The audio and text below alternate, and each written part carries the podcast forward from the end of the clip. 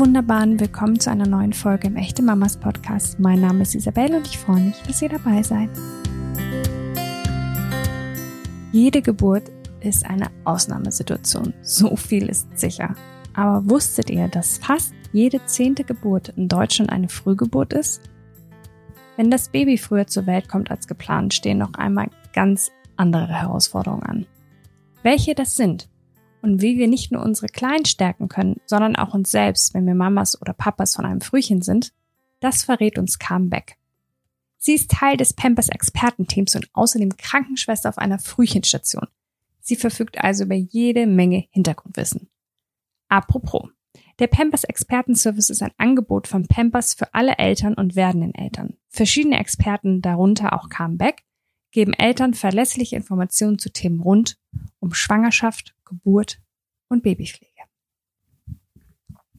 Bevor es losgeht, noch kurz zu unserem heutigen Werbepartner. Und das ist Pampers. Die Marke kennen sicher alle Mamas und Papas. Es gibt ja kaum einen unter uns, der nicht schon mal die Feuchttücher oder Windeln benutzt oder zumindest ausprobiert hat. Wahrscheinlich auch, weil Pampers in vielen Krankenhäusern verwendet wird und die Newborn-Windeln mit diesem praktischen Urinindikator, also dass man von außen sieht, wenn Pipi in der Windel ist, die ersten sind, die das Baby trägt. Aber wahrscheinlich nur die Frühcheneltern unter uns wissen, von Pampers gibt es auch eine spezielle Frühchenwindel, die Preemie Protection Windel, die es nur auf den Frühgeborenenstationen gibt. Die Windeln sind nicht nur besonders klein, sondern haben auch noch spezielle Eigenschaften. Die Windel wurde von Pampers übrigens mit Hilfe von über 800 Krankenpfleger und Innen und Kinderärzten und Kinderärztinnen entwickelt. Früher mussten die Krankenschwestern nämlich immer normale Newborn-Windeln für die Kleinkämpfern zurechtschneiden. Schade, dass ihr die Preemie Protection Windel jetzt nicht sehen könnt, aber sie passt tatsächlich in beide Handflächen, so winzig ist sie. Dadurch lässt sie sich ganz leicht an die kleinen Körper anlegen, sodass die Frühchen möglichst wenig gestört werden und so viel wie möglich schlafen können. Das ist das Wichtigste für sie. Sie müssen sich sozusagen groß schlafen denn währenddessen entwickelt sich ihre Gehirnfunktion und damit auch jede weitere Körperfunktion. Danke an Pampers, dass ihr euch um alle Babys sorgt. Und jetzt geht es los mit unserer Podcast-Folge. Liebe Carmen, willkommen im Echte Mamas Podcast. Wie schön, dass du uns als Expertin zur Seite stehst. Hallo. Hallo. Genau, wir haben ein sehr emotionales Thema heute. Ich möchte trotzdem einmal ganz sachlich beginnen. In welchem Zeitraum, also in welcher Schwangerschaftswoche spricht man überhaupt von einer Frühgeburt? Ja, von einer Frühgeburt spricht man dann, wenn die Babys vor der vollendeten 37. Schwangerschaftswoche auf die Welt kommen. Also alle, was jünger geboren werden, sind Frühgeborene. Okay, das heißt aber natürlich kommen manche Frühchen auch deutlich vor der 37. Schwangerschaftswoche. Je nachdem, wie lange sie zu früh geboren wurden und damit ja nicht im Bauch der Mama noch wohnen und äh, wachsen können, haben die Frühchen natürlich andere Herausforderungen zu meistern. Könntest du uns ein bisschen sagen, wie die so aussehen können, diese Herausforderungen? Ja, also es hängt, äh, wie du schon gesagt hast, je nachdem, wie früh die gekommen sind. Es gibt ja welche, die schon in der 23., 24. Woche geboren werden und dann eben welche, die später geboren werden. Es sind die äh, Herausforderungen dann doch recht unterschiedlich, aber die ganz kleinen Babys brauchen auf alle Fälle mal Unterstützung bei der Atmung in Form von einem Beatmungsgerät oder dann eben eine Atemhilfe oder Sauerstoff. Ähm, wenn die etwas älter sind, schon so um die 30. Woche, dann kommen die auch ganz gut mit, dem, mit der Atmung alleine zurecht. Und die Ernährung ist oftmals ein Problem. Viele Babys brauchen eine ähm, Ernährung über die Infusion, wenn sie sehr klein sind, also per Enteral oder eben die Muttermilch oder Säuglingsmilch durch die Magensonde. Ja, viele Babys haben auch Probleme, die Temperatur zu halten. Das heißt, sie müssen dann in Inkubator oder in Wärm Wärmebettchen und äh, die Babys bekommen auch häufig Medikamente dann über die Infusion für den Kreislauf, damit sie einen stabilen Blutdruck haben. Okay, also große Herausforderung unterschiedlichster Art und Weise und genauso unterschiedlich können ja auch die Ursachen sein einer Frühgeburt. Welche können das sein? Und kannst du uns sagen, ob die immer schon erkennbar sind in der Schwangerschaft? Also nicht alle sind in der Schwangerschaft erkennbar. Es gibt durchaus auch mal ähm, Situationen, wo es ähm, sehr überraschend kommt, aber häufig zeigt sich das schon, dass zum Beispiel auch ähm, Infektionen die Ursache sein können, eine Scheideninfektion, das sind dann aufsteigende ähm, bakterielle Infektionen, die vorzeitig Wehen auslösen können, oder es könnte auch eben eine Schwäche vom Gebärmutterhals sein äh, eine Plazenta-Insuffizienz, das heißt äh, eben der Mutterkuchen ist gestört. Ähm, oder was man auch häufig sieht, ist bei Mehrlingsgeburten, dass die etwas zu früh auf die Welt kommen. Je nachdem, wie früh ein Frühchen tatsächlich zur Welt kommt, steht im Anschluss an die Geburt oft ein Krankenhausaufenthalt an, der von einer Woche bis zu mehreren Wochen dauern kann. Was ist wichtig, um das Kind in dieser Zeit bestmöglich zu unterstützen, aber vor allen Dingen auch, um der Mutter einen erholsamen, energiespendenden Rahmen zu schaffen? Für die Eltern ist es sehr wichtig und auch sehr schön, wenn die sogenannte Bezugspflege stattfinden kann, wenn häufig dieselbe Pflegeperson das Kind versorgt, weil eben auch eine, ähm, ein enger Kontakt zwischen den Eltern und der Pflegeperson entsteht. Und ähm, da ist es wichtig, dass eine einfühlsame Bekleidung und auch viel Verständnis für die Belastung der Eltern da ist. Dann wäre es immer schön, wenn die Eltern so bald wie möglich in die Versorgung mit eingebunden werden. Und wenn es für die Eltern eine Übernachtungsmöglichkeit gibt, sollte die Mutter eben nicht mehr stationär sein, sodass sie trotzdem in der Klinik irgendwo untergebracht wird und möglichst oft beim Kind sein kann. Nun hast du schon den Inkubator eben angesprochen. Das ist etwas, was viele Mamas und äh, Papas von Frühchen fürchten, dass sie räumlich getrennt sind von ihren Babys, ob nun durch die Station, auf der die Mama untergebracht ist, oder eben ein Inkubator, dass man nicht diesen ähm, körperlichen Kontakt aufnehmen kann zum Kind, wodurch die Bindung erschwert werden kann. Was kann helfen, um eben diese Bindung trotz der Umstände aufzubauen? Ja, eine entwicklungsfördernde Versorgung ist ganz wichtig, um eine gute Bindung zwischen den Eltern und dem Baby aufzubauen. Und der Fokus dabei liegt eben bei der Bindung und Sicherheit und der Entwicklung. Man kann die Bindung zwischen den Eltern und dem Baby sehr gut mit der Känguru-Methode erzielen. Das heißt, das Frühgeborene wird dabei möglichst eng Haut an Haut an den Oberkörper von der Mama und vom Papa gelegt und kann da eine ganze Zeit lang sein. Und da entsteht eine tiefe emotionale Bindung zwischen dem Baby und den Eltern. Ja, es gibt auch noch ähm, Kliniken, die ähm, was sehr Schönes anbieten, um die Sicherheit einfach zu fördern zwischen den Eltern und dem Baby. Das nennt sich Radiomama. Und äh, dabei wird die Stimme von den Eltern aufgenommen und dann im Inkubator abgespielt, was eine sehr schöne Möglichkeit ist, dass die Kinder einfach da immer die Nähe von den Eltern spüren. Ja, dann gibt es auch äh, die Möglichkeit, dass die Kinder ein ähm, Kuscheltier in den Inkubator gelegt bekommen. Da bietet sich zum Beispiel sehr gut die Krake an, welche die Kinder greifen können und das ersetzt eben das Greifen nach der Nabelschnur und beruhigt die Kinder nachweislich. Ja, manche Stationen haben auch ähm, noch ein sehr schönes Ritual, dass sie die Entwicklungsprozesse einfach festhalten mit Fotos und die Eltern dann bei der Entlassung ein Fotoalbum von den schönsten Momenten mit nach Hause bekommen. Das klingt alles hervorragend und nach guter Unterstützung. Und das ist ja auch das, wovor manche Eltern dann Sorgen haben, wenn es dann nach Hause geht. Was können denn so die größten Herausforderungen mit einem Frühchen sein, wenn man so die ersten Tage alleine zu Hause verbringt?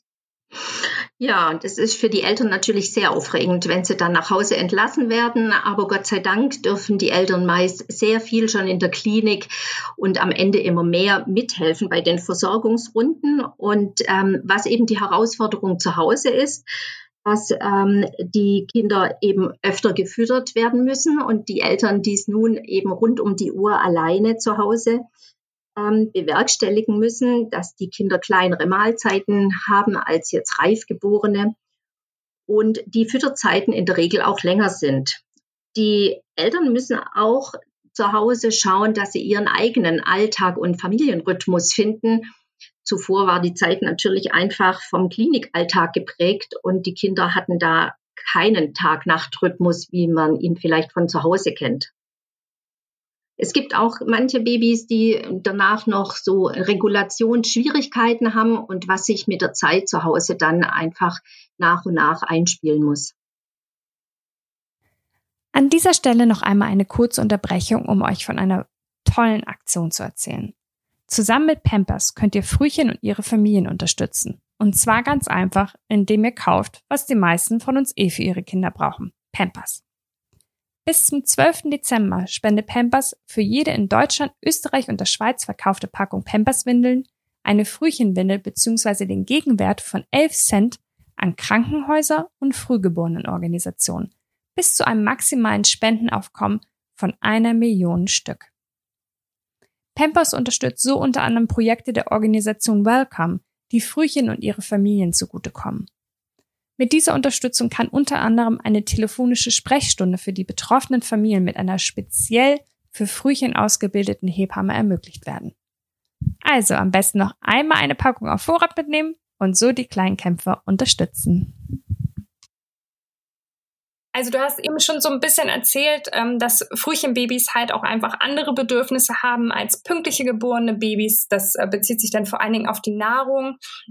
Auf was müssen wir Eltern uns noch gefasst machen, wenn wir mit einem Frühchenbaby nach Hause kommen? Oder was kann uns stärken? Was kann helfen?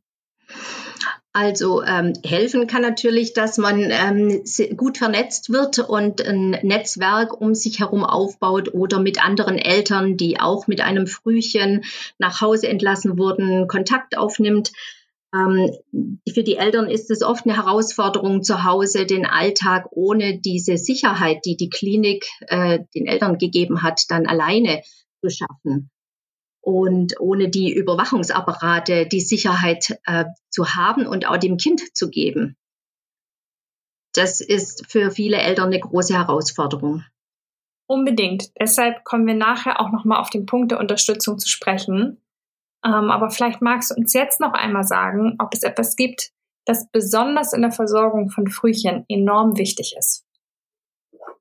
Ja, also für Frühchen ähm, steht äh, eigentlich schon in der Zeit äh, in der Klinik von Anfang an, dass die Kinder besonders viel Ruhe und Schlaf ähm, benötigen um sich bestmöglich zu entwickeln. Äh, es wird in der Klinik immer nach dem Prinzip des Minimal Handlings gepflegt. Das heißt, wir versuchen die Intensivmedizin oder die intensive Versorgung zu minimieren auf das unbedingt Notwendige und ähm, Maximieren von der Zuwendung, ohne dass das Kind sehr viel gestört wird. Also es ist wichtig, dass äh, Stress vermieden äh, wird bei der Pflege. Dass, wenn die Kinder eben irritiert sind durch laute Geräusche oder durch Pflegemaßnahmen, äh, bedeutet das immer sehr viel Stress für die Kinder. Und das äh, möchte man eigentlich vermeiden. Also man merkt es dann oft auch an den Reaktionen, dass sich die Haut verfärbt oder der Blutdruck nach oben geht. Deswegen möchte man jeglichen Stress äh, vermeiden und eben nur mit Minimal Handling pflegen. Warum ist denn die Ruhe, aber vor allen Dingen auch der Schlaf so eine entscheidende Rolle in der Entwicklung, nicht nur bei Babys, sondern vor allen Dingen bei Frühchen? Ja, die, die kleinen Babys, die brauchen äh, sehr viel Schlaf. Äh, die brauchen bis zu 22 Stunden Schlaf am Tag, weil in den Schlafphasen wird auch die Gehirnfunktion und äh, somit jegliche Körperfunktion entwickelt. Und alle Umweltreize, also was alles, was man so am Baby macht, auch das äh, Windelwechseln kann den Schlaf stören. Und deswegen ist es ganz wichtig, dass man da eben so wenig wie möglich am Baby arbeiten muss und es gut und angepasst durchgeführt werden kann. Apropos Schlaf. Ich habe gehört, dass ähm, Frühchenbabys oft mit so ihrem eigentlichen Stichtag erst so richtig wach werden. Wenn man, die schlafen natürlich nicht die ganze Zeit, aber sind schon immer so sehr schlappi und hängen immer so ein bisschen durch. Aber wenn der Stichtag da ist, sind sie wach. Was sind da deine Erfahrungen? Hast du das auch so wahrgenommen und gehört? Also ähm, kann das vielleicht nicht so ganz generell sagen bei allen Frühchen, weil der Zeitraum für die Definition der Frühchen ist ja doch sehr groß und das hängt sehr stark von der Schwangerschaftswoche ab. Also wenn die ähm, sehr früh geboren sind, dann brauchen die natürlich schon noch relativ lang, bis sie dann so wach werden. Aber wenn die Kinder in der 34., 35. Woche geboren sind und somit auch ein Frühgeborene sind, können die durchaus eben auch schon auf Körperkontakt oder die Stimme der Eltern reagieren und auch Blickkontakt versuchen, den Kopf zu heben oder den, die Augen zu öffnen. Ich denke nicht ganz, der Stichtag der Geburt ist der Tag, wo sie wach werden, aber sie brauchen durchaus ein bisschen länger.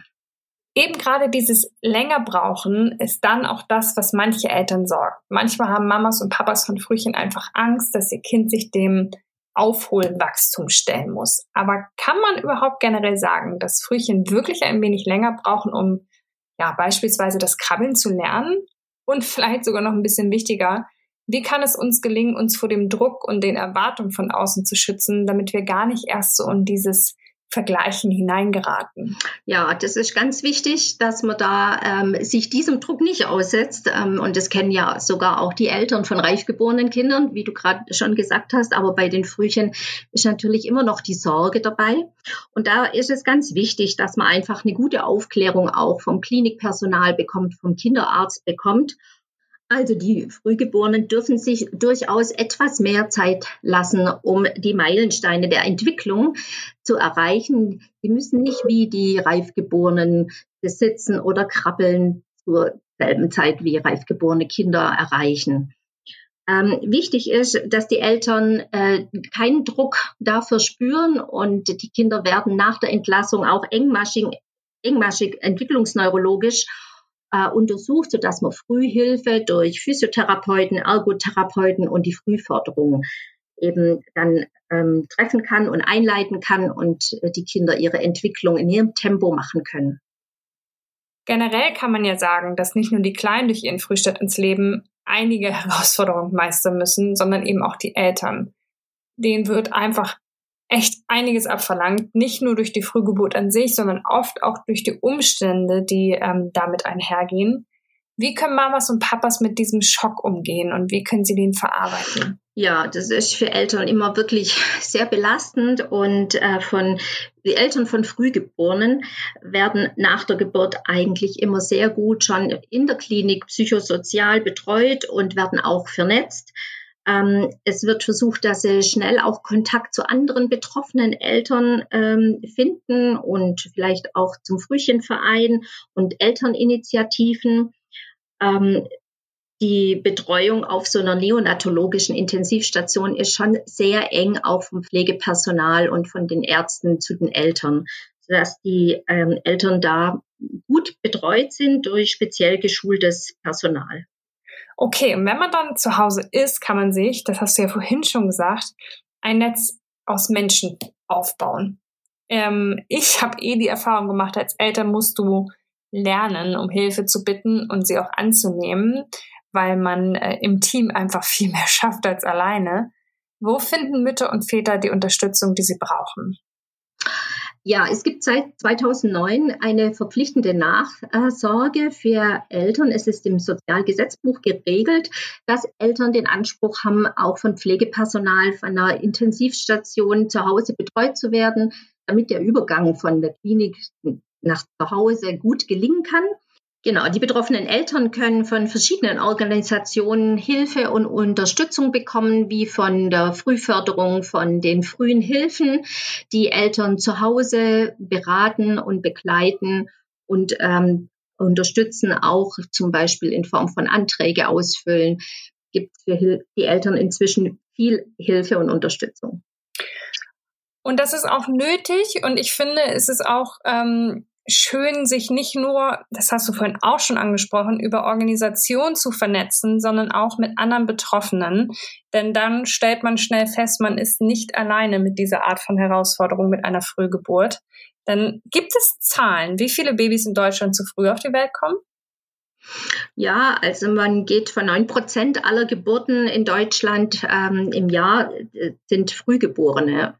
Da ist es schon für die Eltern ganz wichtig, dann auch Betroffene zu suchen und sicher auch zu finden in Fördervereinen und Elterninitiativen.